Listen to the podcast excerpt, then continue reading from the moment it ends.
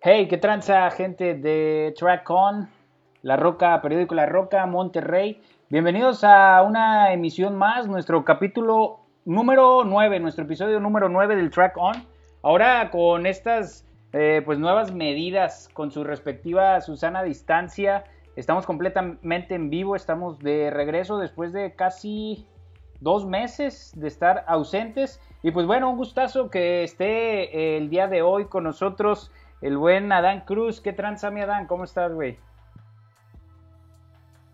muy bien, gracias a Dios. ¿Y ustedes?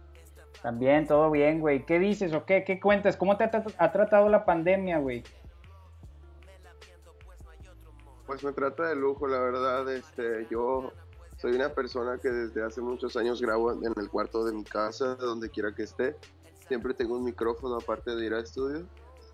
Entonces, el quedarme en casa me ha, me ha resultado, pues, bueno por el lado de que me encuentro con mi familia de cerca y eso me ha hecho refortalecer o fortalecer la relación con mis padres. Y no me había afectado ya que sigo haciendo música de adentro he estado trabajando duro. Oye y cómo muchos videojuegos y como quiera pues yo siendo sincero yo sé que muchos artistas se, unieron a la causa diciendo ay no sí quédense en sus casas y yo puedo hacer un podcast que tu casa esto y lo otro y yo al chile les voy a decir la mera pinche neta. Yo no creo en el coronavirus, a mí me vale verga. Yo siento que, que, es una mamada, güey, que inventaron para distraernos de otra cosa. Todo, todo está igual, güey. Una puta fiebre, güey. Y ya, güey, o sea, es el nuevo orden mundial. Yo, la verdad, he ido de viaje, he estado en cuarentena dentro de México, ando como si nada, la verdad me cuido, ¿verdad? Como dicen que lo hagas. Pero pues no ha pasado nada, güey. O sea, he estado en todas las fases afuera en la calle y como te digo, a mí, me vale un kilo de tenate. Este, así soy. Oye, güey, y en el aspecto. Oye, y en el aspecto de que, pues prácticamente ahorita no hay eventos, güey, no hay conciertos, por ahí tú ya tenías agendadas varias fechas, güey. ¿Cómo, te ha afectado esto? Ahorita estás que metido de lleno a la música, güey, prácticamente estás viviendo de este pedo, ¿no? Sí, bueno, pues eso sí es más como algo para, para que la gente, pues que le gusta la música, pues ahora sí que, pues es disgustante, güey. Sí, o sea, pues hemos tenido que mover todo para septiembre. Yo realmente sigo haciendo lanzamientos y, le echo muchas ganas en la calidad para que sean de gustar. Um, sí, estoy viviendo de, la música. Estoy viviendo del rap más que nada. ¿Verdad? Y, y gracias a Dios me, me están surgiendo oportunidades bien padres. Acabo de firmar hace, seis, hace ocho meses con TDG Records, mi nueva agencia de booking y management y hace un par de meses eh, hicimos un precontrato eh, de, de, representación en Los Ángeles. El, año que entra voy a estar por allá eh, y pues muy contento la verdad. Oye, güey, y, todos estos temas, te digo, ahorita ya con el internet, güey, las tendencias pues, cambian ahora sí que no por día, sino por hora, güey. ¿Cómo has visto todos estos temas? Eres muy apegado también a, tus redes sociales, ¿verdad, güey? Por ahí te vemos muy activo, tanto en Twitter como Instagram, como tu Facebook. Tú mismo manejas este, tus cuentas, ¿verdad? Sí. Eh, la verdad, este, batallé mucho porque no he recuperado mi Facebook, la verdad. Cuando andaba en septiembre por allá, cambié las contraseñas en una condición no apta para cambiar una contraseña y olvidé las contraseñas. Entonces, hasta el momento no, no, tengo la administración total de mi Facebook. He podido publicar cosas, pero cada que lo hago tengo que mandarle dinero al editor.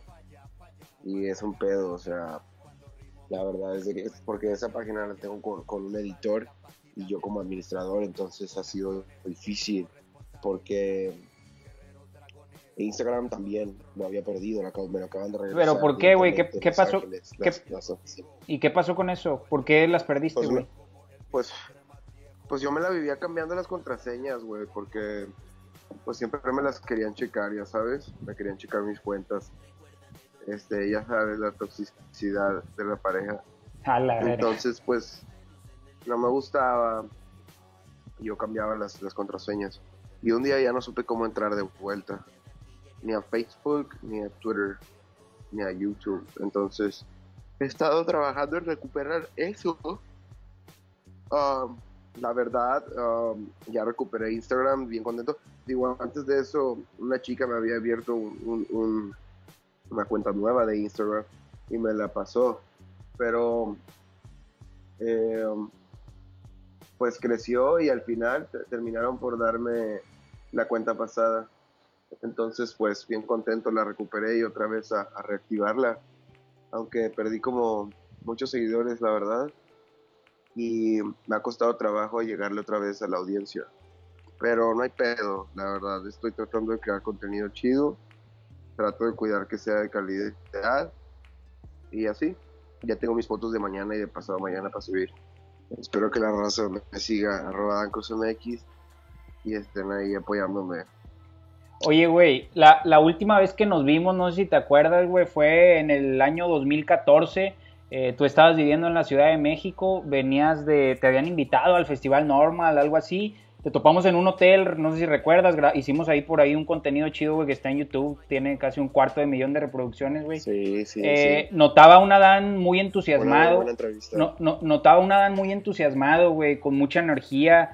Eh, recuerdo que justamente, no sé por qué se me quedó mucho de esa entrevista, güey, te describías tu vida como un carrusel de emociones, güey sin pensar todo lo que iba a venir para ti, güey. Pasaron seis años. ¿Qué, ¿Qué, ha pasado durante todos estos seis años, güey? Cosas muy cabronas, güey, que te ha tocado vivir, güey. Y que pues afortunadamente para ti has logrado superarlas, güey. Eh, experiencias de vida muy cabronas. Cuéntame un poquito qué cambió de la Dan de hace seis años hacia acá, güey. Porque ahora sí, como tú lo dijiste, fue un carrusel de emociones, ¿no? Sí, mira, lo que ha pasado de ese tiempo para acá han sido muchas cosas. Entré a la cárcel, entré a, tres clínicas o, dos de rehabilitación.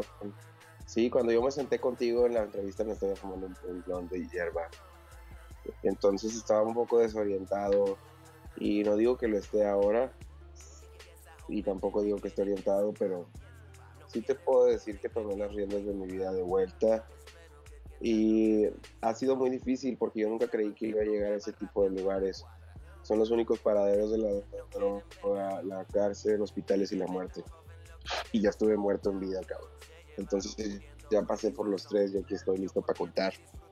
Eh, he sacado después de ese entonces alrededor de uno, dos, tres, cuatro, cinco discos entonces ha pasado mucho tiempo. La verdad, he centrado mi atención en estar saludable, en poder tener una relación estable conmigo mismo, con mi familia, con mis seguidores, ¿verdad? Porque es importante. A veces me es un poco, se me hace soberbio decirle a, los fans, fans, ¿verdad? Sin embargo, es una realidad y y me ha costado mucho trabajo y levantarme de haberme caído en las drogas, en el alcohol, porque a mí me gusta mucho ese ambiente, me gusta mucho estar haciendo esas cosas. Sin embargo, he tenido que tocar fondo para poder darme cuenta que no es por allí, ¿sí? Porque yo soy una persona que realmente no puede parar cuando empieza y bebe una copa. Voy por la segunda y la tercera y cuando se acaba la botella yo soy el que pide más no el que se va a su casa a dormir, el que se queda y, le sigue. Entonces eso fue un problema en mi carrera, porque personas que estaban haciendo música antes, al mismo tiempo que yo, hace cinco años estaban por debajo de mí y ahora que yo estuve parado en la cárcel subieron y me rebasaron y ahora, pues puta, yo me quedé sin credibilidad, cabrón, por mucha gente, porque después de estar pregonando la marihuana, el consumo y la loquera y la fiesta y esto y lo otro, pues salgo después con un rollo en el 2018 diciendo que todo va a estar bien y no se droguen y su pinche madre, pues la gente dice, oye cabrón, pues no manches, güey, o sea, ¿de qué me está diciendo este vato? O sea, qué, incoherencia, ¿no? Entonces ahí es donde digo yo, ¿dónde queda la credibilidad, cabrón? ¿no? Entonces trato de recuperar esa solidificación que Adán Cruz tenía y, tratar de, volver a encontrarme conmigo y, demostrar la esencia real, real que soy yo, ¿verdad? Ahora ya con 20 kilos más arriba, ya sabes, eh, haciendo las cosas bien, trabajando al lado de Babilonia Music, trabajando mis videos a toda madre, bien rellenito, ya no subiendo historias así como que muy grosero y diciendo una sarta de barbaridades sino al contrario, eh, cuerdo en condiciones, con sano juicio y, a mí, quise decir, eh, íntegro.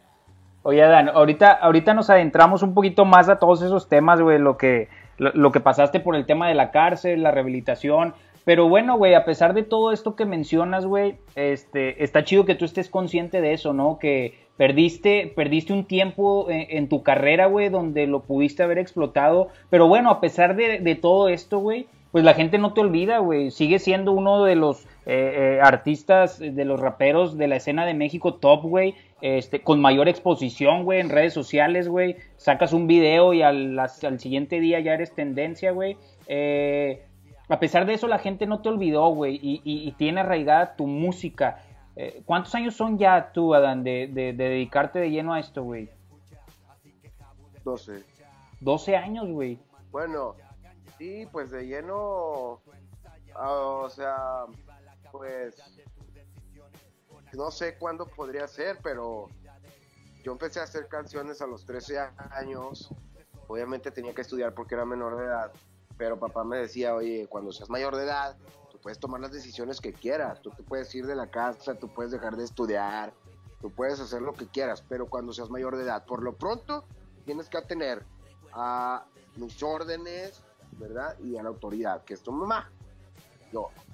Entonces, cuando cumplí 18 años, yo llegué con mi boletín lo puse en una mesa sobre 95.6 de promedio. 18 años le digo, papá, yo no quiero estudiar, quiero ser uno de los raperos más grandes del mundo hay. Así se lo dijiste, güey, literal. Mamá estaba en desacuerdo.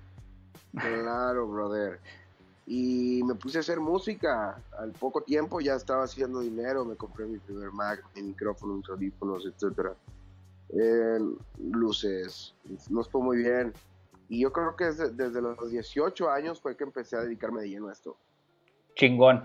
Oye, Dan, vamos a hacer una pausa para saludar a la gente que ya está conectada, güey. Este, como sabemos, tienes un público bien activo, güey, y ya están escribiendo aquí. De hecho, ya, ya están diciendo, eh, güey, pélanos. Saludos para mis compas Paco Sauceda, Caleb León, Iván Torres, Brian Martínez, eh, dice el mejor de todos. Luis Bueno, eh, no sé por qué escribió esto, güey, no le entiendo, no sé, es un pinche albur, ya ves que cada mamá que sacan dice, ¿Qué, dijo? ¿qué opinas del muerde bocas, Adán? No sé a qué se refiere, güey. El muerde bocas es cuando vas a un restaurante y pides un pescado frito, de preferencia urbina, así se llama el, tipo de pescado. Eh, y, lo agarras del hocico, de la cabeza, y lo muerdes de frente. Ah, eh, dice Víctor AC, ¿qué pasó, mi Adán? ¿Cómo andas? Eh, Caleb de León, pregúntale qué onda con lo de Homegrown, si es cierto que lo firmará el Muelas o qué onda. No sé qué, a qué se refiere, güey. ¿Hay por ahí algo que...? Bueno, pues... Um, lo que puedo decir sobre de eso... Eh, um, no es muy claro, entonces prefería decir así como de pues miren, para los que acaban de llegar a la carrera hace cinco años, yo hace seis fui parte de Homegrown, hace siete años, hace ocho años. Oye, ¿terminaste bien con ellos, güey, o se pelearon? ¿Terminaste bien? O sea, ¿todo bien con ellos? No, claro, ah, estoy súper bien. Mira, les voy a contar la historia. Yo empecé en un, en un colectivo que se llamaba Punto en Serie, compuesto por MCAS, MC Güero, que ahora es Roland, Garbacento, Tano, Master King, que es el Sigmasta, Code, Cone 2, que ahora está en Yucatán haciendo graffiti, Jeon Beats, también por ahí estaba Sargento Rap, Fercillo y yo. Así empecé en el 2007. En el 2006 empecé, 2007 grabé mi primera canción. Ellos, ellos me descubrieron, ellos ya eran famosos localmente. Y yo tuve la oportunidad de acercarme con ellos y que me hicieran la invitación. También formaba parte de ellos MC Retro. Eh, esta gente es de Guadalupe, casi todos. Nada más Dano Masta y yo éramos de, acá de Monterrey. El Code, Code era del country y los demás éramos de Delpa. Eh, y recuerdo que fuimos creciendo. Al poco tiempo yo me desafané un poco. Hicimos nuestra propia agrupación que se llama Clan de Clanes, compuesta por Dano, Cone 2, Code, Master King y yo nosotros queríamos hacer un rollo distinto porque punto en serie hacíamos muchas baladas de amor y chingaderas. Muy chingonas, por cierto. Entonces, eh, me empecé a juntar también mucho en Hacienda con toda la gente de HDA, el Crec, el, el, el, el, Dosec, el Fedo, este, éramos varios, ¿verdad? Y también se juntaba mucha raza por ahí, Luis, Lucho, el del Oye, oye, güey. Pero entonces, a ver, eh, güey, ya, ya te estás volviendo, ya traes todo el feeling de, de artista, güey, te vas por la tangente. Entonces, ¿qué pedo con Homeground? Por eso, es que estoy tratando de ir desde la raíz, mi hermano. A ver, ah, ok, ¿y luego, güey? Pero si no te interesa, me brinco el chat. No, no, no, cabrón. Está preguntando aquí la raza, que sí es cierto que te firmará el Muelas o no. Ah, pues no sé, güey. Saludos también, güey. Me bajaste el avión bien gacho, güey. Yo quería contar. No, no, cabrón. Es que, güey, nos queda muy poco tiempo, güey. Es muy poquito tiempo lo que vamos a tener, güey. Y, quiero irme por todos los demás, que es bien extenso, cabrón. el punto es, el punto es, es de que llegué después a Botana Inc., mi propia casa mm. productora, y luego me fui al DF y me agarró Homegrown. Nada más yo quedé hasta atrás de la fila. Después llegó Goody Records y yo llevé a Homegrown con Goody Records para que hicieran mancuerna, pero no, no querían. ¿Quién no quería Homegrown? Porque ellos siempre... Homegrown no quiso estar con Goody Records porque pues ellos traían el mismo objetivo que Águila Sativa traía. El pedo es de que en Homegrown no me daban dinero, me daban puros patrocinios, me conseguían oh, shows y colaboraciones, pero Goody Records llegó con un contrato de cientos de miles de pesos. Que, que ahorita también nos vamos al tema de, de, de Goody, güey para que nos platiques un poquito. eh, eh, Adrián Isaías, el duro de México, Víctor AC, eh, güey, pélanos. Eh, Adrián Isaías, un saludo. Es que no, estoy, Fabián... no estoy viendo el chat, la verdad, no puedo ver el chat. Fabián Martínez, eh, Diego Batres, ya quiero que sea 19 de junio, la vas a romper. Ángel JM, ¿qué pedo con Bitácora? ¿Lo sacarás? Güey, me acuerdo que desde ese, esa última vez que nos vimos andabas mencionando lo de Bitácoras, güey. Sí, todavía sigue en proceso y va a seguir en proceso unos años más hasta que no saque los materiales. Chingón que, no, chingón que no lo dejas morir, güey. Sí, es, este, sí, es como el detox de, de Está bien. Ya eh, más de 11, 12, 13 años más o menos a salir. Yair Herrera. Sí, te inocente. Ahí anda. Ok, Yair Herrera, saludos a Adán Ídolo y saludos para mi compa Gerardo Martínez también. Oye, Adán, ¿te sientes como un sobreviviente en la escena musical, específicamente del rap? A ti por lo que has vivido y también por cómo ha ido cambiando, güey. Por supuesto. Ojo, yo me acuerdo, güey. Hace... un sobreviviente, güey. No mames yo empecé echándome un tiro en una batalla de rap al lado de MC Davo. Todos peleábamos por ser underground, que no nos íbamos a vender, que nadie se iba a comercializar. Y al chile, mírame, yo sigo sin hacer reggaetón y sigo haciendo rap y sigo haciendo hip hop, ¿verdad? Yo no me vendí, güey. O sea, ahí está el Jera MX, también hizo un pinche remix de reggaetón. Ese vato hacía boom bap bien verga. Pipo Montana hacía boom bap bien verga. Los respeto a todos por su jale, pero qué pedo que cayeron en, el pedo de hacer reggaetón, güey. Eso es una traición a la cultura del hip hop. Y luego quieren volver a hacer boom bap, pues muy su pedo, está con madre, va. Yo en lo personal no he caído en ese desmadre, güey, al chile. Entonces, claro que soy un sobreviviente, güey, de la mafia, o sea, de la industria, ¿verdad? No me ha tragado, güey, las tendencias que porque está pegando ese género, ah, déjame lo intento y lo hago, a ver si me funciona. No, cabrón. A lo mucho yo hago un crunk, ¿verdad? Que eso es lo que conocemos como trap, ¿verdad? Que le dicen y ya, güey, un down tempo, güey, a lo muchísimo, güey. Me he rifado un dance colito, ¿verdad? Y ahí, güey, nada más porque he aportado cosas en el hip hop, güey. O sea, me siento que tengo el permiso. Así como Snoop Dogg se dio el permiso de hacer su disco de Reincarnated, güey. O de Reincarnation, whatever, que es con puras rolas jamaiquinas. oye, oye, Adán. Como de reggae. Ya, ya que mencionas eso, güey, también yo recuerdo, güey, hace seis años, güey, 2014, 2013, cuando sacabas rolas como We Made the Plan, eh, con ese estilito, güey, la gente te criticaba mucho, güey, por ese estilo que estabas manejando, güey. Y ahorita en el 2020, seis años después, muchos cabrones quieren empezar a hacer eso o están intentando hacer eso.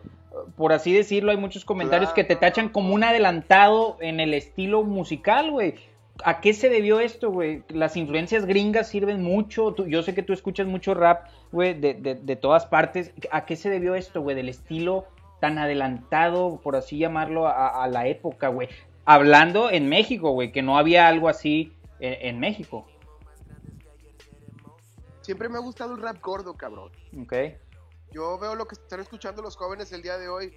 Y si quieren rapear creciendo, güey. O si quieren crecer rapeando, escuchando lo que están escuchando, es raza que, que al chile te apuesto que ni saben de rap, güey, nada más porque escucharon a Danza Zapata, que paz descanse, ya quieren hacer rap de lo que era de su pinche madre. Y no se trata de eso, O sea, yo soy un cabrón, gracias a Dios me he codeado con gente que sabe de hip hop, ¿verdad? Y me he metido a estudiar el hip hop en, en, programas, he leído, me gusta estudiar los créditos, me gusta escuchar discos, me gusta descubrir qué hay por ahí y me he quedado a escuchar a los que realmente considero yo que tienen un talento, ¿verdad? Y una habilidad para rapear diferente a lo típico, donde podemos encontrar estructura, métrica, flujo, juego de palabras, buena entrega de voz, etcétera. ¿Sí? ¿Cómo determino eso? Tan sencillo. Hay que, saber un poco de música. ¿Cómo va el tempo? La métrica. ¿Cómo va la voz?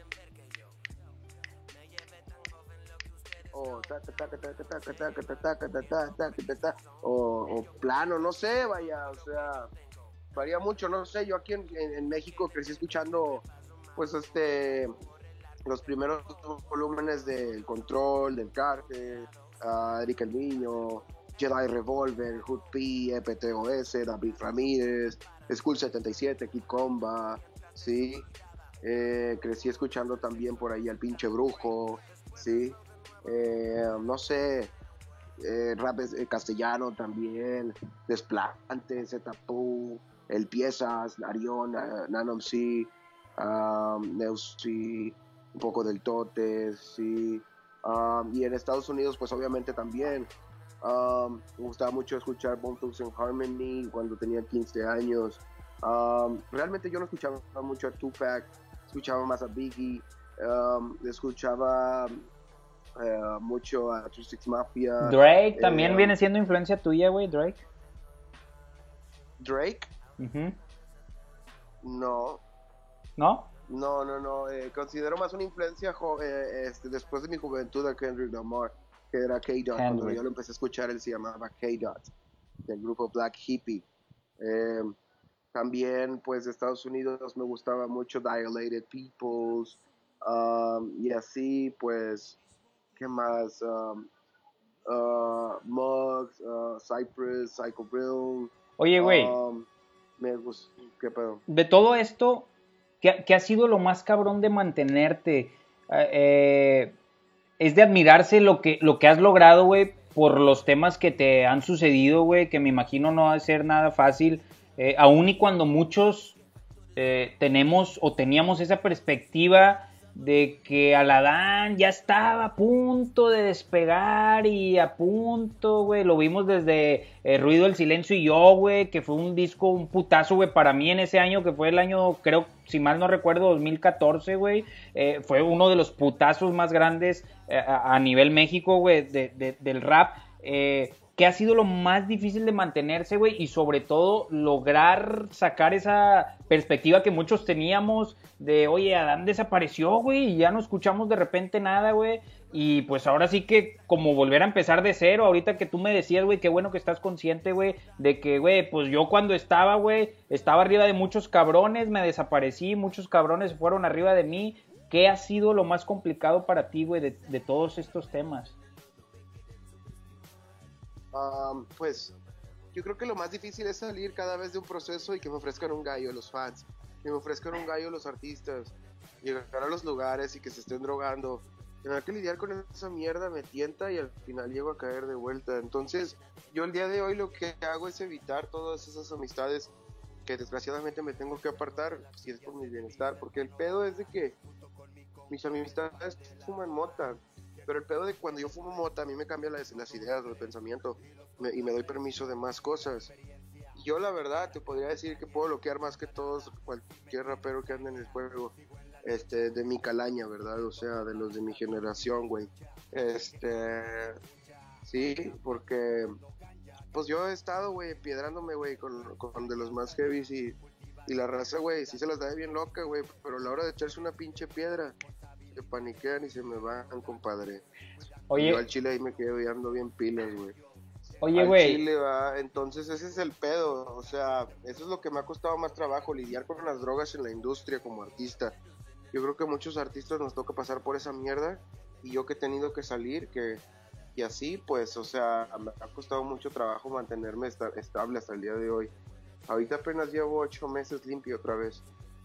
Oye, güey, hablando de este tema, del tema de, la rehabilitación, te desapareciste por completo, güey. Cuéntame un poquito, o sea, total el tema era que no te podías controlar, güey. Sabemos que también por eh, la industria en donde estás metido, güey, siendo el hip hop, güey, pues es como tú dices, güey, las amistades, los colegas, güey, oye, que un churro y la chingada, güey.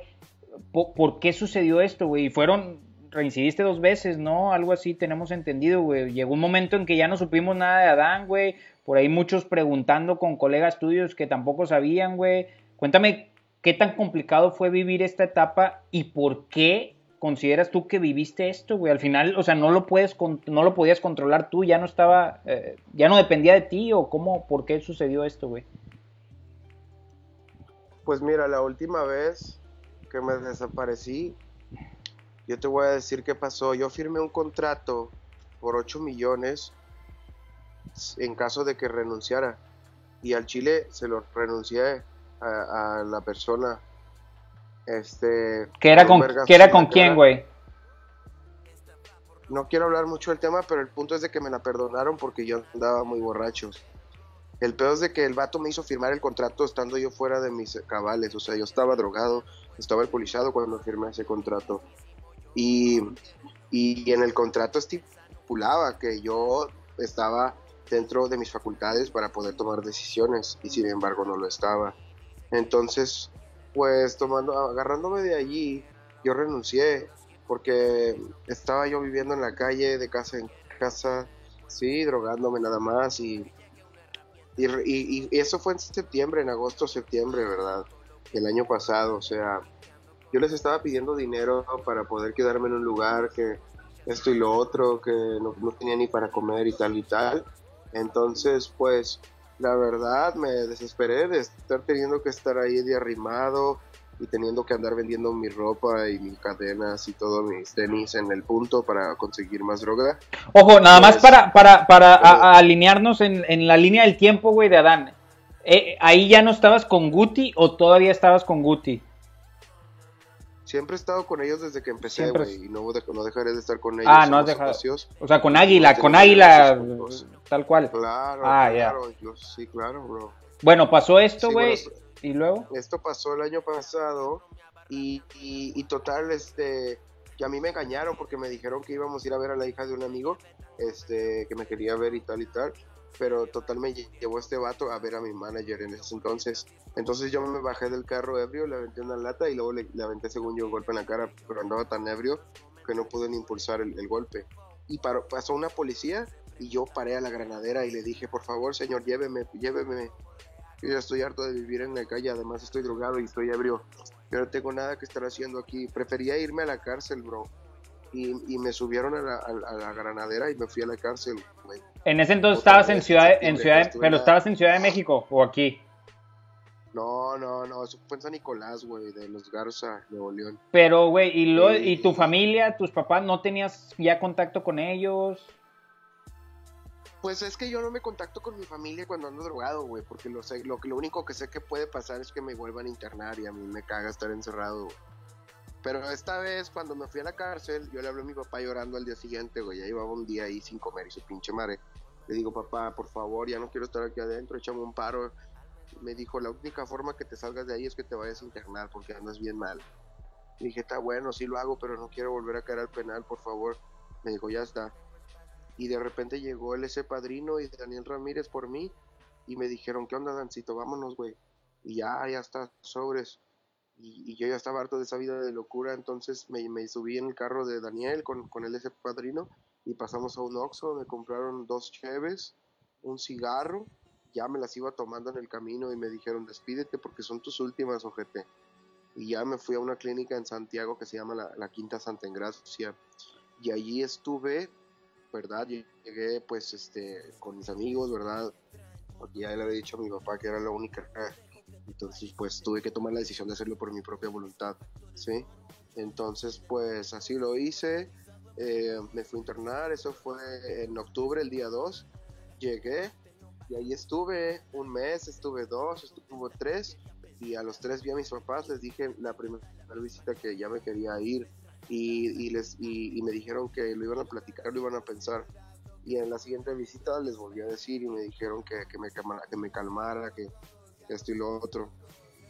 Y a los cuatro meses los volví a tratar de convencer y me dijeron, pues puede ser, puede ser. ¿Sabes de qué? Pues, ¿qué te parece si te vas la otra semana? No, ya está. Quédate una semanita más. Entonces ya me quedé una semana más. Yo les demostré que tenía ganas de cambiar, hice un compromiso con ellos y ya les dije que iba a volver a la casa con ellos. Ahorita podrán decir que me conozcan, no, que la Dan es un hijo de papi. No, no, no. El pedo es de que yo, güey, me fui a vivir a la calle a los 15 años y me metí en las drogas y empecé a vender droga los que estuvieron en la Universidad Regiomontana de mi edad les pueden platicar. O sea, yo me paraba fuera del UR del Tec Milenio a vender micropuntos, ácidos y su pinche madre, o sea. Oye, güey, ¿y por qué? Y, es mi experiencia. ¿Y, y, y por qué? ¿Por qué teniendo tanto, tanto pinche talento, güey, decidiste caer en este pedo, güey? Si viste que con tu música podías sacar lana, güey. O sea, ¿por, ¿por qué el hecho de hacer esto, güey? ¿Por qué el hecho de empaletarte con esto, güey? Siendo que no eras cualquier cabrón, güey digamos, a los 15 años, pues todavía no era reconocido y la chingada, pero todavía hace un par de años, el año pasado, güey, todavía que, tenías todo por delante, güey, ¿por, qué decidir caer en esto, güey? O sea, ¿no lo controlabas tú literalmente o qué era lo que pasaba? Pues mira, la, realmente yo no tuve un catálogo para elegir qué vida me tocara, ¿sí? cuando yo llego al mundo hay un menú de chingadera y media. Yo desgraciadamente a los nueve años tuve la duda de pensar, ¿por qué yo estoy tomando un vaso blanco con naranja y ellos toman una copa de vidrio con un líquido morado, que era el vino? Bueno, pues ya cuando estaban bien borrachos a las dos de la mañana en la sala y dejaban sus copas de vino a la mitad, yo las bebí.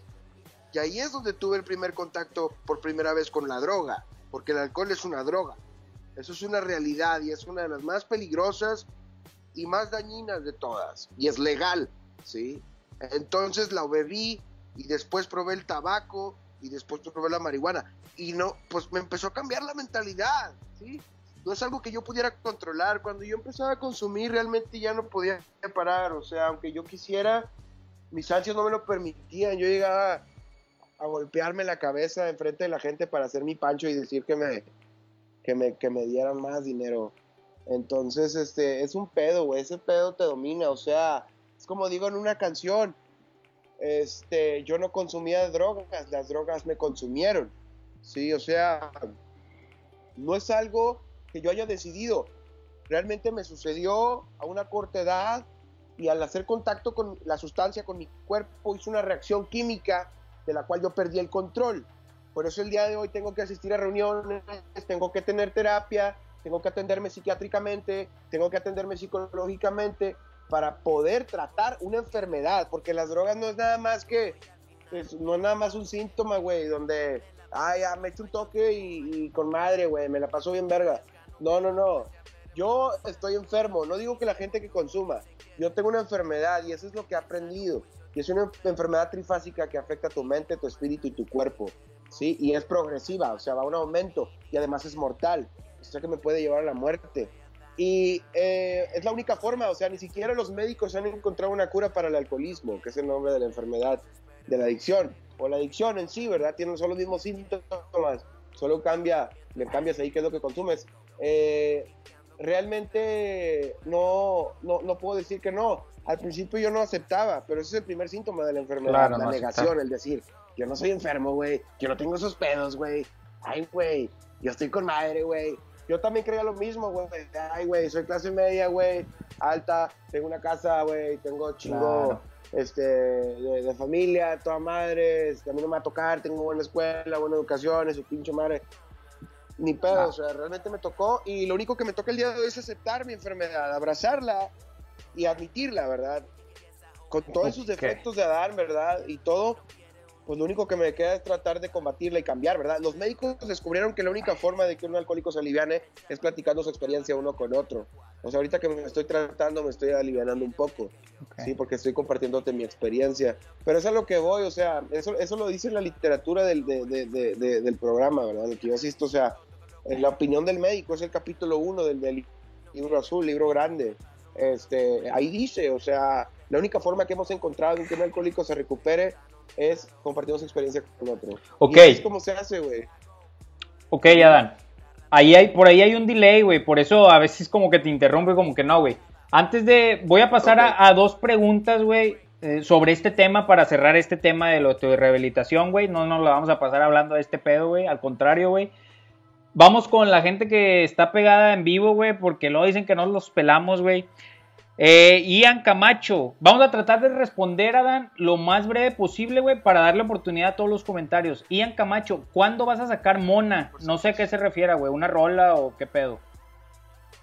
No, se me hace que se refiere a la garrita esa de tela que trae como que... A la chingada. Ok, ah, Tadeo, o sea, es una rola, güey. Mona, Mona, Mona viene, si no viene para septiembre, viene para noviembre, güey. ¿Qué es Mona, güey? ¿Una rola, güey? ¿Un álbum o qué? La Mona. Es una canción mía. Chingón, güey. Para septiembre. Con tu calzo mujer. Ok, Tadeo. Tadeo Almanza, ¿para cuándo la doble A? Saludos desde aquí en Monterrey. 2021. Ok, Brian, Brian Martínez, ¿cuándo el fit con Hot Spanish? No sé. Ok, eh, Sergio Castillo, saludos para mi buen amigo Checo, que te manda a saludar, Adán. Saludos para Iván Martínez, que te, te manda a saludar. Eh, Ian Camacho, no, que no haga fit con Hot Spanish. Alan Holguín, ¿qué rollo con Go? Un saludo, Adán. Eres el más verga de Mex. Adrián Isaías Núñez, man, pregúntale que cuál es el motivo o inspiración de levantarse cada día de la cama, güey. Pues con Go, este, Hubo un ondeadez porque grabé una rola en su casa hace dos años y no me la entregó hasta hace dos semanas, tres. Y le había pagado y todo. Y el peor es de que nos empezamos a ondear.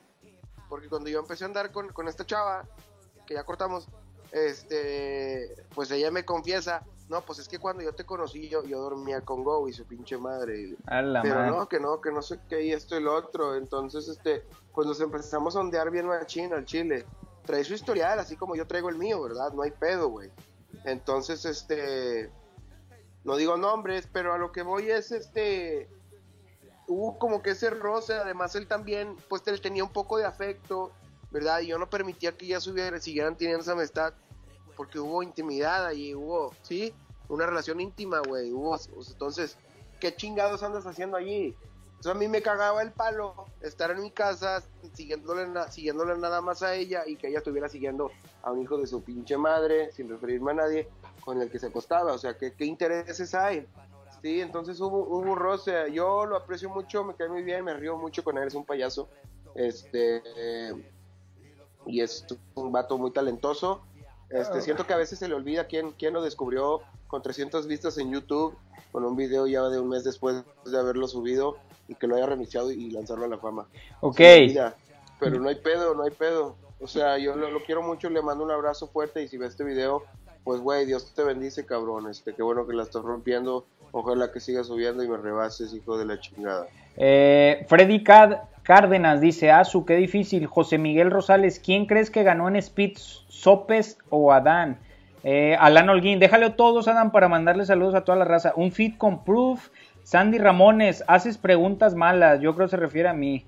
Rima pública, saludos al buen Dados. Eh, Freddy Cadenas, el, Adán necesita oídos serios. Eh, saludos a Saúl López, eh, saludos a Eliana Casandra, José Luis PTV, eres un grande Adán, Fabián Martínez, pregúntale si hay problemas o por qué Robot le tiró mierda hace días en su live en Instagram. Eh, Fabián Martínez ya recuperó, oye, conmigo no, Didier, cuando doble A, y ahorita continuamos con más saludos. No sé a qué se refiere a Fabián Martínez, güey, que si ya recuperaste... Eh, no sé, por, no sé por qué me haya tirado mierda, de hecho no sabía, a ver, que nos digan qué dijo. Ok. No viene y me lo dice. no te metas en pedos, bueno, ¿Qué más? ¿Recuperé qué? Eh, que si ya recuperaste... Pinche un, pinches, mira, güey, si Almara lo, no quiere un vergazo, que no siente ese pinche morro. Que si ya recuperaste, oye conmigo no, que si ya recuperaste, oye conmigo no.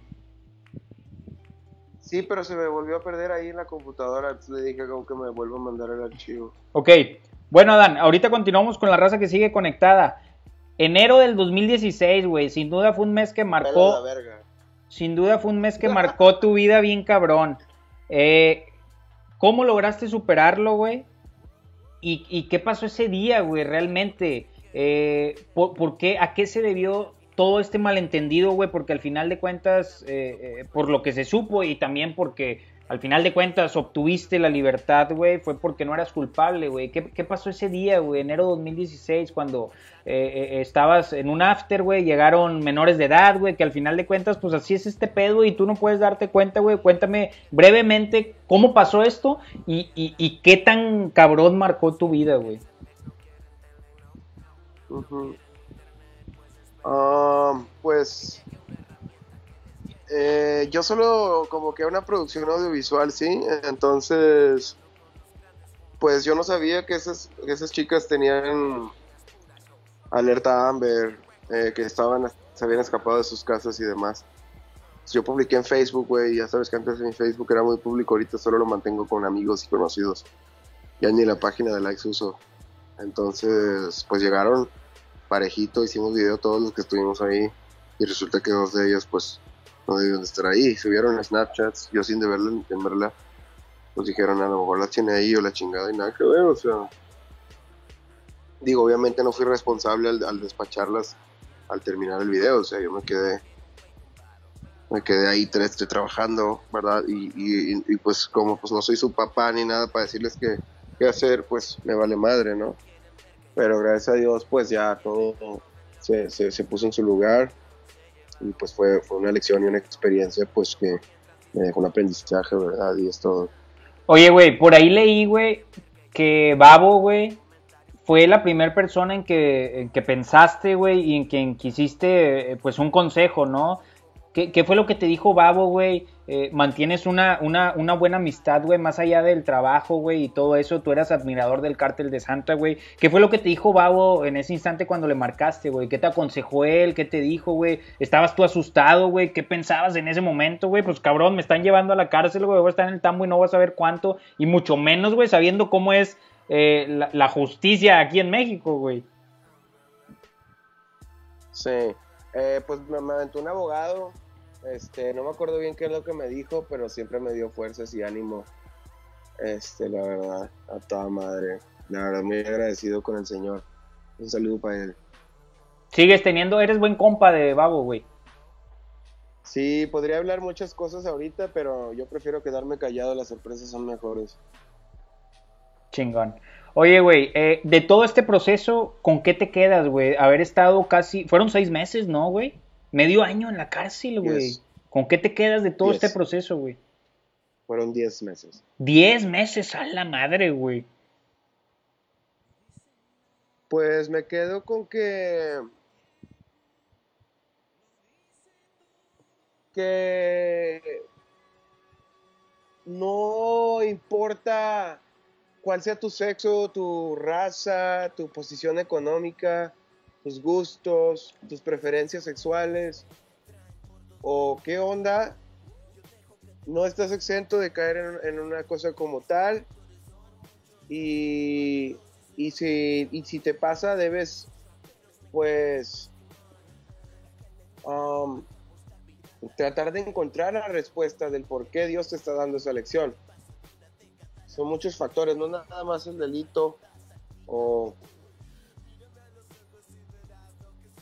o el, cubrimiento de situación o caso que, te montan, sea lo que sea, eh, ya vienes trayendo un lastre de cosas que, que te hacen, que te hacen pagar, la verdad. Y eso es todo. Oye, güey, luego sales de esta etapa, güey. Eh, por ahí supimos que también durante este proceso de los 10 meses, güey, y pues es de imaginarse, güey, te refugiaste en tu libreta, güey, en escribir muchas cosas, en escribir muchas letras. Por ahí también estabas intentando hacer un proyecto, güey, dentro de, del centro penitenciario, güey, que al final de cuentas no se pudo dar. Eh, sales de esta etapa, güey, eh, y, qué siguió después eh, para Dan? Sin duda en esa época estabas presentando y estabas de gira con el álbum Quiérelo, si mal no recuerdo, güey. ¿Qué, siguió después de esa etapa, güey, para ti? Pues organizarme, darme cuenta que grabar un disco en crack no, no, no, es, no es coherente, ¿verdad? Eh, como me pasó con Hoja, eh, que no debo de volver a soltarle mi música a nadie y que se encarguen de ella, o sea, el pinche disco ni lo mezclaron bien, güey, o sea, que no debo de confiar mucho en las personas y mandarles la música, porque también cuando estuve adentro al salir, este, este entré a rehabilitación y en la rehabilitación lanzaron el disco con Alemán y ese disco todavía no está, un putazo la verdad, pero todavía no estaba mezclado, hubiera podido sonar mejor. ¿Cuál disco era, güey? ¿A cuál te refieres? la doble A volumen 1. Ok. Sí. Y eso es lo que pasó. Realmente yo tenía ese el disco guardado desde el 2014, 2015 que lo empezamos. Desde 2014 lo empezamos. Y para 2017 lo lanzaron. Yo pensaba lanzarlo, no sé, güey, 2018 o algo así. O sea, lo quería trabajar bien. Pero, pues, sí, güey, o sea, así se dan las cosas, ¿no? Este, no hay pedo, güey, o sea, así, así tuvo que ser y de toda madre, o sea, nada pasa ni antes ni después, sino en su preciso momento. Y ese disco tuvo que salir y punto. O sea, ya llevo tres años guardado, más o menos. Oye, güey, y, y, después. hacerlo más adelante, pero. Perdón. Oye, y después de toda esta etapa, güey, pasas 10 meses en la cárcel, güey. ¿Cómo mantuviste el contacto con, con Águila, güey? Que sin duda, pues ahí eran, eran socios muy, muy cabrones, güey, con Guti Records. Después, eh, por ahí también mucha gente percibió que ya te habías salido de Guti Records, que ya te habías alejado de Guti Records. Eh, ¿Cómo continuó eh, eh, ese enlace con Águila y con Guti, güey, después de tu salida de la cárcel, güey? Ah, pues de toda madre, fíjate que me recibieron bien chingón ahí en un departamento, me tenían ya mi cama king size, este, me, compraron mi cobija, todo, güey, tenía mi pantalla, todo mi estudio estaba ya montado. Pues, la verdad me recibieron poca madre en un departamento bien chingón me recibieron comiendo pato, cerdo y pollo eh, agridulce. Pues eh, bien agradecido, la verdad, es una persona que me enseñó mucho, que me ayudó a crecer como artista, que me enseñó mucho del negocio y a cuidar mi dinero. Por, e- valorarlo. Oye, por ahí por parte de muchos de tu público, güey, se percibía que al momento de que tú empezaste a entrar con Guti Records, güey, pues cambiaste un poquito tus ondas, güey, tú bien sabes a lo que me refiero, güey, eh, por ahí había muchos comentarios negativos, güey, mucha crítica de la gente. ¿A, qué crees que, se debía esto, güey? Y sobre todo, ¿cómo tomabas tú las críticas? Así como había, que, cabe aclarar, así como había un montón de comentarios negativos, güey, al momento de tú estar con Guti Records y empezar a, sacar un material un poco diferente de estilo a lo que tenías, güey. Eh, eh, ¿Cómo recibiste todo? ¿Cómo recibías todos estos comentarios, güey? Este, pues los recibo abiertamente porque yo estoy consciente de que cambié mis actitudes, mis actitudes cambiaron debido al consumo. Me convertí en otra persona, perdí esa esencia de la banda en 2012, en 2011, del 2013. Entonces lo entiendo, yo sé que... Estabas consciente de eso al final de cuentas, güey. Yo estaba consciente, pero sí les puedo decir que pusieron una pistola en mi frente y me dijeron que tenía que, hablar del negocio, de la droga y todo eso. Por eso ya dejé de hablar de, cosas de reflexión. en, en mi música. Oye, pero literalmente, güey, una pistola o hablas en sentido figurado? No, neta, güey, o sea, a mí me encañonaron, güey, y me dijeron qué pedo. Pero No ¿quién, podía- ¿quién o cómo estuvo el pedo? No, pues no puedo decir, güey, pero pues escúchate el disco, güey, ahí en el síndrome, el de, en el disco de Entre la Vida y la Muerte, la canción, la última canción del disco te cuenta todo el pedo. Ok. Se llama el síndrome de, se llama el síndrome De Estocolmo, sí, sí, sí. Ahí dice todo el pedo. Por eso lo acepto, digo, no hay pedo, o sea, yo sé que cambié y todo, que le digo que iba a mi carrera y tal y tal. Oye, Dan, la, la raza sigue conectada aquí en el Facebook Live, güey. Saludos para Noé Arellano, dice saludos. Eh, Ángel, J, Ángel JM, ¿piensas regresar con Guti? Nunca me he ido, eh. Seguimos en contacto. Yo juego con Ivan. Yo juego Fortnite con Ivan. Hablo con Águila en las mañanas. Oye, güey, que, que- Estoy queriendo ayudar con unas artistas que trae ahorita que se llama Mariana Essence y otra que se llama. eh, no me acuerdo si dije bien el nombre, pero la otra se llama Loli. No, Candy. ¿Cómo? Candy Flip, Simón. Oye, güey, que, que para la raza que desconoce un poco el tema, Iván fue eh, este, tu, tu DJ que, que en ese entonces, güey, y juntos estuvieron durante todo este proceso los 10 meses, ¿verdad, güey? Me, me supongo que fue un apoyo mutuo entre ustedes dos durante todos estos 10 meses, ¿no? Sí, la verdad, Ivan se enojó mucho conmigo por- porque él no, él no la debía. Ok. O sea, se- según, ¿verdad? Entonces, este, como yo adentro me lo vivía empiedrado todos los días, él, él le empezó a caer mal porque yo cambié, cambié mucho, me hice muy asustado, hablaba muy te- temerosamente, tímidamente. No me salía la voz de tan dormido que traía toda la garganta y la lengua, o sea, todos los días estaba pidiendo más y más y más y más. Entonces, como que ya me empezó a tratar más indiferente. Pero terminaron bien, al final de cuentas ahorita sigue la amistad, güey. Sí, ahorita sí, pero pues sí, nos tardamos unos dos años o tres en, en volver a cotorrear chido porque pues este todavía salí, hice shows con él y todo, pero ya no nos cotorreábamos, él más que nada lo hacía por negocio y por compromiso con Guti, ¿verdad? Porque le hice su primer tatuaje y era de Guti Records, entonces pues él realmente hizo ese caso con el proyecto, pero y al final como que, como él me conoció marihuano, yo marihuano pues soy ¿verdad? así como lo soy sin marihuana. Entonces ya después que me metí con el crack, pues todo cambió. ¿verdad? Ya no era el mismo.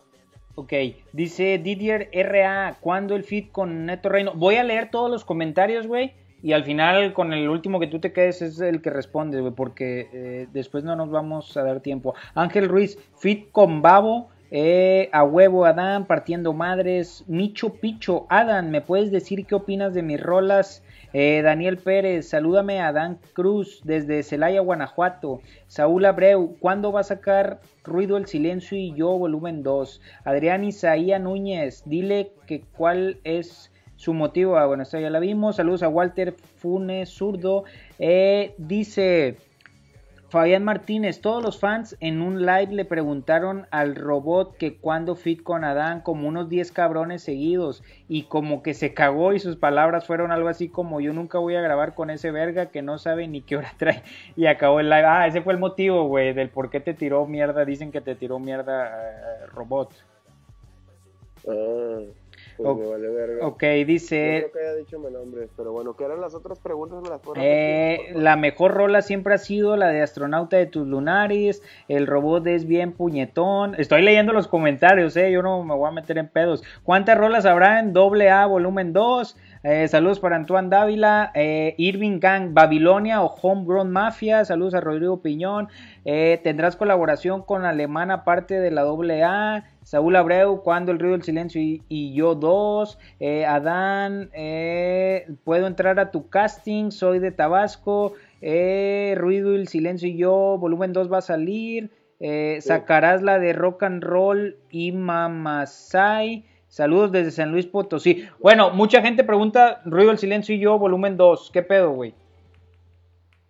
Eh, fíjate que le debo un dinero al artista del, que, el que hizo el arte de ese disco y yo ni me acordaba y me lo contó hace dos años. Entonces le tengo que pagar una feria que se me ha olvidado, la neta. para poder hacer... el ¿Del volumen 1 o qué? Pero de hecho le acabo de escribir a, a Canis Major hace unos días y me contestó hoy en la mañana que creo que me dijo que sí, o sea, porque él hizo los beats de ese disco. Yo hice, yo hice el beat del track 6 y, y creo que ya. Oye, güey, para ti de todos tus álbumes, ¿cuál, ¿cuál es el que más te gusta y cuál consideras? O sea, a- a- al final de cuentas, güey, hay un momento en nuestra vida que a lo que nos dedicamos, güey, sea el tema audiovisual, sea la música, decimos, ah, la verga, me pasé de verga con esto. ¿Cuál consideras tú de tus álbums, güey, para no irnos específicamente con una rola, ha sido el más chingón, güey, desde tu perspectiva?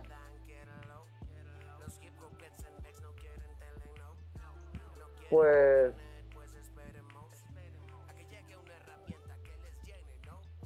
Vale, güey, está cabrón, güey, la verdad, güey. Cada uno tiene lo suyo, güey. O sea, para empezar, mira, mi carrusel de emociones es un disco que escribí estando internado sin ninguna pista y logré acomodarlo sobre una pista y suena chingón. Felizmente triste, güey, es un disco que escribí sin, estar en drogas. Puntos suspensivos fue mi primer disco, entonces está bien cabrón también. Y además, o sea, no manches, güey. Pinche, ¿qué te digo, güey? O sea, Río del Silencio y yo, güey, es un disco que escribí en mi recaída después de tres años, siete meses de no consumir. Y luego Quieren, es un disco de 22 canciones donde los rapeos están increíbles, donde la versatilidad de cada canción brinca de un panorama a otro, cabrón. Después, um, ¿qué te digo? Eh, Eso es, pues es un disco que... eh, eh, después, ah, Hoja, es un disco que para empezar no pensé que fuera a salir porque pues lo hice en, en- en la jail, o sea, sin beats ni nada, y de repente los pongo en beats y suenan a dos, tres. Después yo, o sea, Entre la vida y la muerte es un disco que escribí igual, estando internado y salgo y le pongo pistas encima y suena cabrón, o sea, más bio que es una de mis rolas favoritas de ese disco.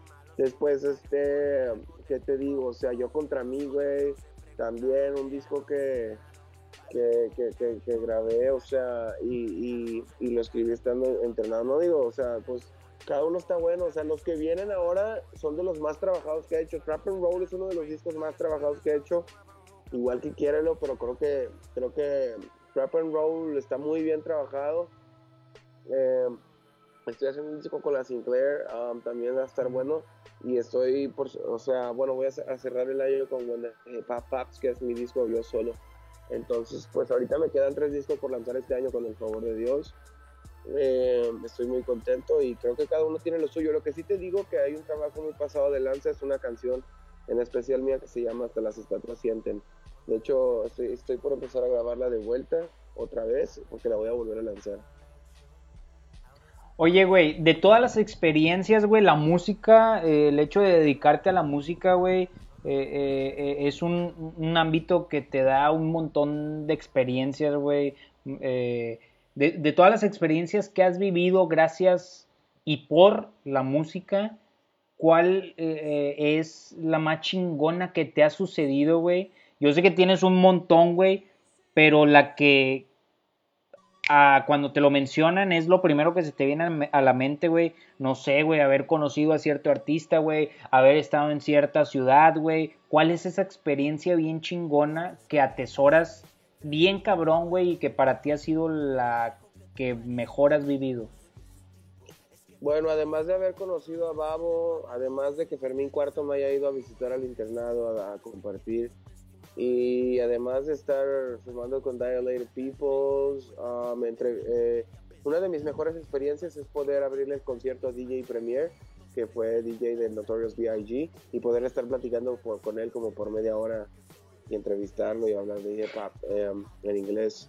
Y otra de las experiencias buenas fue poder haber compartido mi camper en el backstage de, de un festival que se llama Ceremonia. Eh, cuando yo llegué al camper me di cuenta que estaba compartiendo camper con uno de los productores más chingones de hip hop en, en Estados Unidos, que es un beatmaker que se llama Flying Lotus. Ese güey hizo la canción de Kendrick Lamar que se llama Never Catch Me. God damn, bro. When I did that, boom, I said like, I'm doing this shit. Like, nobody's doing what I'm doing, man. Like, I wasn't hung around making a roll. Nobody was letting me go in the front, and now I'm in the front. Like, I re- rebasé a todos and fuck this. I'm just sharing this camper with Flying Lotus, sharing escenario con Tyler, the Creator, eh, compartiendo escenario con ASAP Perk, de los ASAP Crew, you know what I'm saying, ¿sabes? O sea, el hip hop me ha regalado muchas cosas. Oye, güey. Nation, etcétera. Mencionaste a Fermín, güey. Fue a visitarte, güey. ¿Cómo se dio esto, güey? ¿Tú ya tenías contacto con él, güey? ¿O salió de él? ¿Cómo fue este pedo? Sí, yo conocí a Fermín Cuarto hace unos tres años, de hecho, cuando salí de la cárcel. Ojo, para la gente que no sepa, que no creo quién, que no sepan quién es Fermín Cuatro, eh, Cuarto, fue eh, eh, ex Control Machete, ¿verdad? Que ahorita está con su pedo solista, güey. Me comentabas, tú ya lo conocías, güey. Fue a visitarte. ¿Cómo se dio este tema, güey? Ah, pues él siempre me ha querido apoyar por, por- porque sabe que soy fan y, y sabe que pues él fue una de mis inspiraciones. Entonces, pues debido a- al movimiento que trae el día de hoy, pues realmente eh, es una persona con un gran corazón que le gusta ayudar. Entonces yo muchas veces me, he- me, me he arrimado a su iglesia para mantenerme bien y todo. Oh, Entonces, pues conocen a mi familia también y todo. Perdón, me entró una llamada. Sí, ahí dale. ¿Qué? Me mencionabas que conoce a tu familia, güey, también. Sí, por, mi, por la mamá de él, ese padrino, la mamá de él, ese padrino conoce bien a Fermín Cuarto, también mi mamá y todo, o sea, van a sus conciertos y todo. Este, pues mi papá sabe qué rollo, pues cuando yo, yo estaba chiquillo una vez le dije, papá, papá, cómprame el disco de Fermín y, y él se la curó, o sea, reíó mucho porque es Fermín Cuarto, pero el cuarto es número romano, Claro. entonces es, yo le decía Fermín de chiquillo cuando tenía 11 años, güey, cuando compré su disco, de Boomerang, y así. Oye, güey, las amistades en la música, que me supongo que tienes un montón de amistades, güey, o quizá pocas, güey, te diste cuenta con lo que te pasó, quiénes son los que verdaderamente están ahí. ¿Quiénes son tus mejores amistades en el ámbito musical y qué mejores amistades pudiste hacer en el ámbito musical, Adán?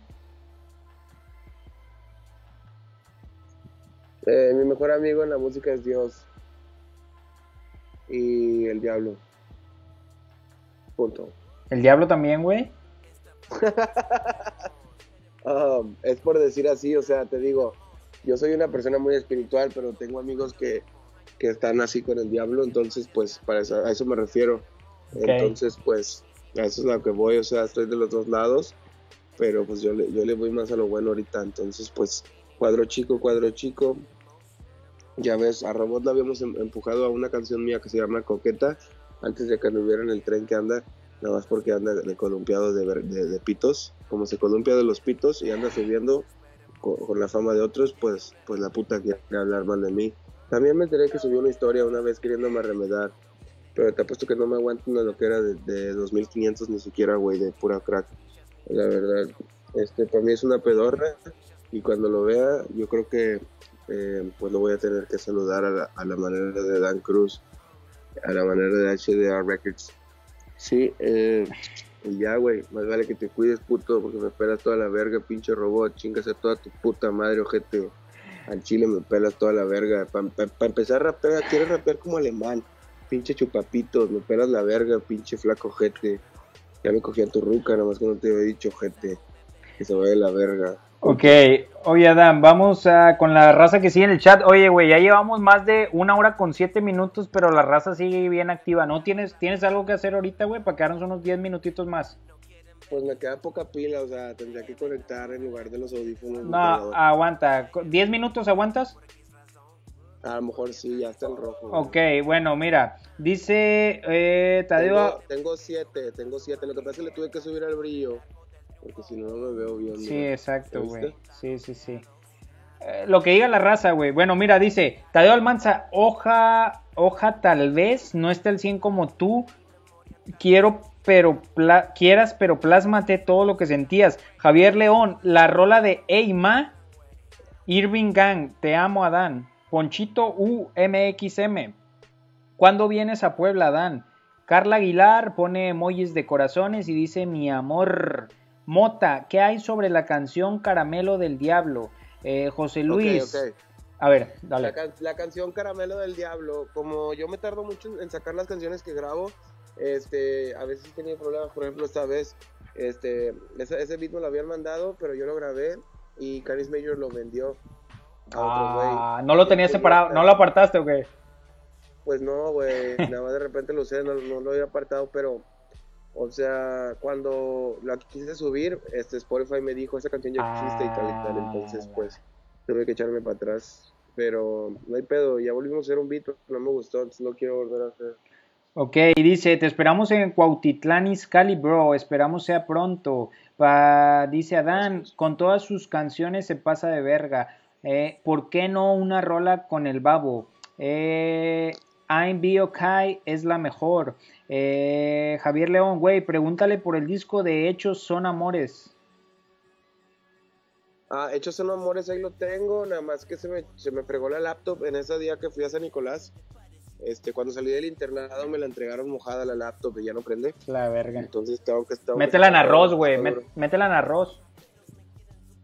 Pues a lo mejor, pero güey, pedo, pues no hay pedo, o sea, ahí tengo el disco duro ya. Ese, ese disco ya está grabado, está muy bueno, la verdad, está muy Ok. bueno, Hechos son amores, ya está grabado.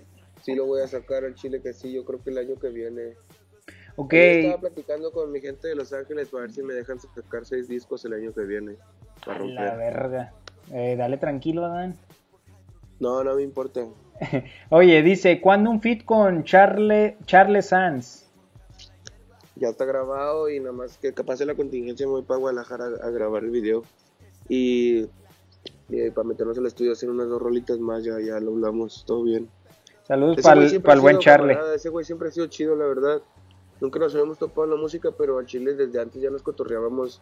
Nos, nos, nos hemos echado un gallo un buen de veces ahí en DF. Y- Sí, es, vale, es buen, es, buen, buen compa, güey. Me acuerdo la, la primera vez que vino aquí a Monterrey, un lugarcito bien chiquitito, güey. O sea, es lo chido de la música, ¿no, güey? Cuando te das cuenta, güey, tocando en lugarcitos chiquitos y después los lugares hasta donde llegan. Dice, pregúntale sobre su álbum Flemas. Eh, güey, pregúntale sobre por qué no sacó Flemas, Flemas Negras. Eh, ¿Qué hay sobre Flemas Negras? Pregúntale si sacará algún tema con MCAS. Que es tu compa, ¿no? MCAS, güey. Sí. Sí, mira, Flemas Negras es un disco que tenía planeado con Guri, pero nos peleamos en ese entonces y lo dejé de desarrollar. Y, des- y después me perdieron mis letras de Flemas Negras, que son las que hice en la cárcel. Y acabo de grabar una rola con MCS y ahorita que estábamos en el en vivo, eh, me mandó una rola nueva aquí vi en WhatsApp de que, güey, mira esta, bríncale para mi disco. Lo que no sabes es que tengo contrato de exclusividad y no puedo publicar Ah, nada. la ahorita le tengo que decir eso. Pero sí acabo de grabar una rola con él, le acabo de producir una ejecutivamente con la Sinclair. Mi rola con Neto Reino no sé cuándo vaya a salir, la verdad. Eh, pero ayer estuvo grabando Neto Reino con la Sinclair también. Y estamos haciendo cosas. Quiero juntarlo con Alejandro Bueno y quiero juntarla con Team Revolver a la Sinclair porque anda aquí en Monterrey. Ok, eh, pregúntale que si sacará más rolas o algún álbum de Boom Bap, eh, un feat con Jera MXM, qué rollo con el disco English, en English. Pregúntale a Dan si me conoce, soy Copy, jajaja, es un tema muy chingón. Saludos a Eli Casas. Eh, Javier León, güey. Eh, el copy fue el primero que me dio mi primer toque de marihuana en mi vida. ¿no? a la Sí. verga. Estábamos en casa de NCIS, yo tenía como 15 años, güey, no mames. No, como 13, perdón. Pregúntale por el hecho, son oye, güey, aquí, aquí, aquí aparece, güey, pues, preguntado por un chingo de discos, güey. Ya se va a acabar mi teléfono, no, güey, déjame. A ver, vea, ándale, güey, que, porque la gente sigue bien picada. Bueno, si se corta, ¿Retomamos o qué? Retomamos si se corta. A ver, voy, voy, a- voy al cuarto corriendo, hombre.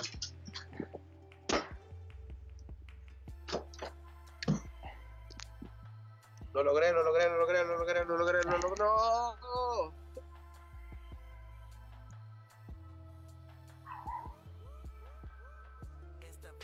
¿Está bien o no, güey?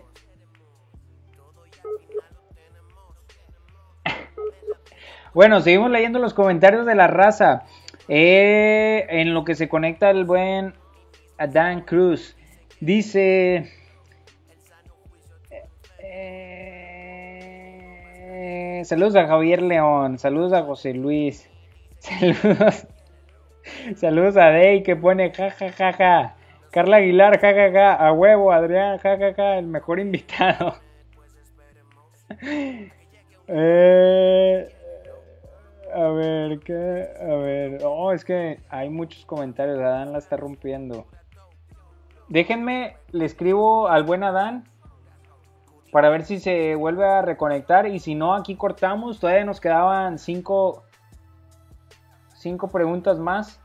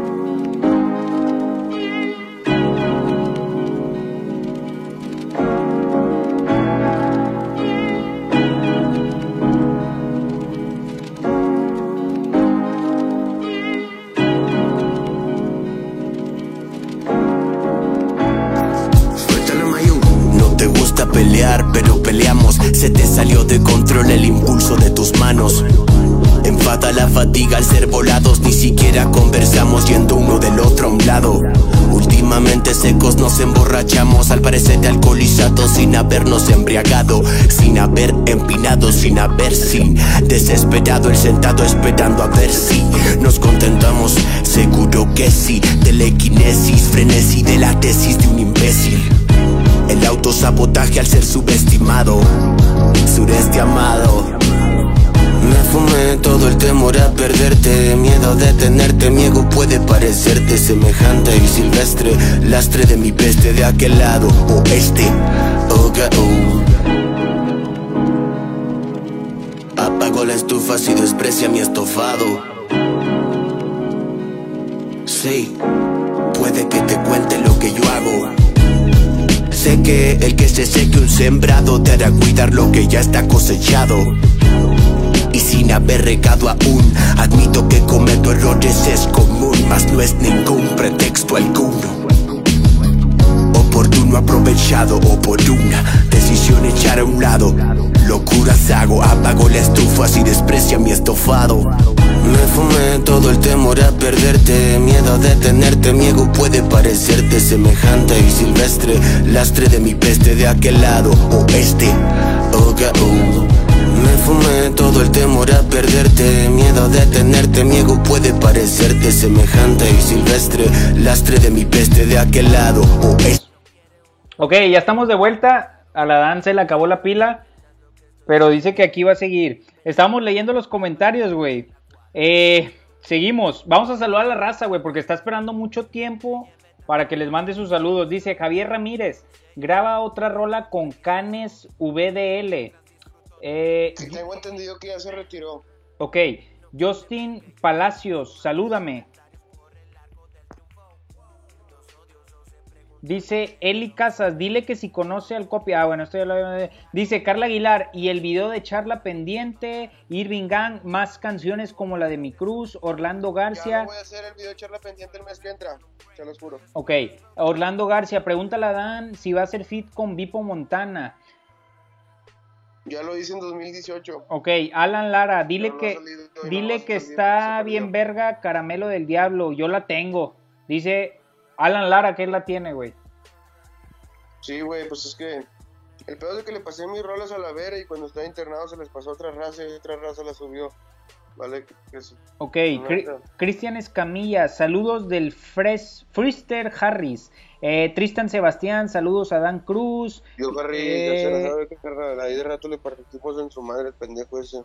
Bubo DSK, pronto va la nuestra, goodbyes, bro. Eli Casa, saludos carnal, a ver cuándo nos juntamos en mi rancho. Beretta García, el titán del, sur de Monterrey. Eh, Fabián, Fabián Martínez, Adrián Isaías, Valió Madres, Noé Arellano, ¿sacará la de En una noche? En una noche. Ah, la tiene el caco, se la voy a pedir, está chida esa rola. Dice Brian Martínez, se lo llevó Talia.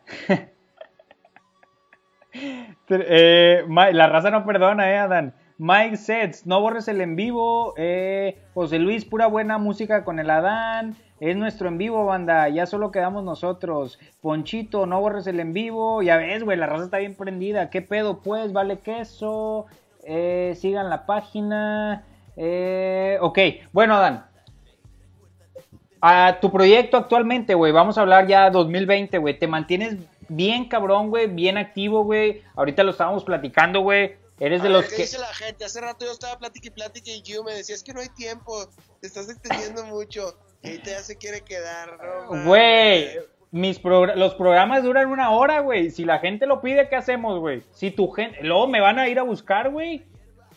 Ya vi que tu raza... Ya, ya, ya, vi- oye, ya, ya vi que tu raza es bien prendida. Ya vi que tu raza es bien prendida, güey. Oye, güey, cuéntame sobre tu proyecto actualmente, güey. ¿Qué plan tienes ideado? Eh, te digo, te vemos muy activo, güey. Constantemente sacas audiovisuales, güey. Y audiovisuales, audiovisuales bien hechos, güey. Que es algo que yo admiro mucho de los artistas, güey. Por ahí vemos a cualquier cabrón que ya se cree... eh, tiene lanita, güey, se compra su camarita Canon T3i, güey, con todo el respeto del mundo, güey, y se ponen ellos mismos a grabar. Yo no estoy muy favor, a favor de eso, güey. Yo sé que tú eres de los cabrones, güey, que los audiovisuales les mete mucho, güey. Dejas a los expertos y les das eh, la, la- la- la dirección a ellos, güey. Por ahí te vemos a veces produciéndolo, por ahí te vemos veces editándolo, dirigiéndolo. Eh, actualmente cuéntanos un poquito, güey, para que la gente tenga en contexto bajo qué sello te encuentras, güey. ¿Cuál es tu plan? ¿Qué sigue, güey? Con esto de la pandemia, ¿cómo te movió? ¿Vas a retomar fechas para cuándo? Cuéntanos un poquito, güey, porfa. No tengo actualmente un record deal. Ah, estoy firmado con TDG Records, que es una agencia de booking y management. Estoy firmado con la distribuidora de Warner PM. Estoy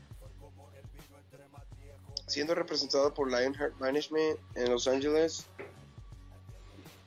Ah, y nada, me están ofreciendo ahorita dos deals de publishing, que es editorial, pero todavía no me mandan los contratos. Pero pues tengo la opción de trabajar con, eh, con esas dos empresas o irme directamente con el publisher de, de Maluma, que es un independiente, no es ninguna empresa, es un colombiano independiente. Ah, De sí, Maluma, así de huevos, de- así de huevos, güey. Sí. ¿Y cómo salió Pero, ese, pues, quiero cómo salió ese contacto, güey? dos empresas grandes. ¿Cómo salió ese contacto, Dan? Pues por mi agencia de Los Ángeles, bro. Ellos, ellos, ellos son los que lanzaron a Post Malone. Chingón, güey. Eh, oye, Adán, eres, eres muy creyente de Dios, ¿verdad, güey? Por ahí te vemos, eh, eres muy creyente, eh, tienes mucha fe en esto, güey. ¿Cómo, ¿Cómo vives esto, güey? Sí. Se escucha un ruido bien cabrón. Ok. ¿Cómo vives esto, güey? Eres muy creyente, güey, de Dios. Vas siempre de- de- de agradecido con Él, güey. Eh, por- ¿A qué se debe esto, güey? ¿Desde que desde chico fue lo que te inculcaron en tu familia o por qué el hecho de, de- estar así, güey? Sí, pues crecí en una escuela lasallista. Me inculcaron mucho el catolicismo. Después me entregué a Cristo en el cristianismo. Y después me, estudia, me metí a estudiar la Biblia por seis meses cuando salí de las drogas porque pues no, no, teni- no me quedaba de otra más que creer en algo que fuera superior a mí. Punto. Oye, Dan, ¿te arrepientes? ¿Hay arrepentimiento de algo que hayas hecho No. en tu... Nunca me arrepiento de mis errores. De nada, güey. Algo que hayas hecho en tu vida y que digas, cabrón, si hubiera tomado esta decisión hubiera cambiado así. No hay arrepentimiento alguno, güey.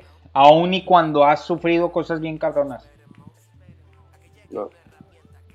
¿Por qué, güey? ¿Por qué no hay arrepentimiento en ti? ¿Por qué tienes esa idea, ese ideal, güey, de decir, chingue su madre, güey, lo que ya pasó, pasó, güey? Así me enseñó mi psicólogo.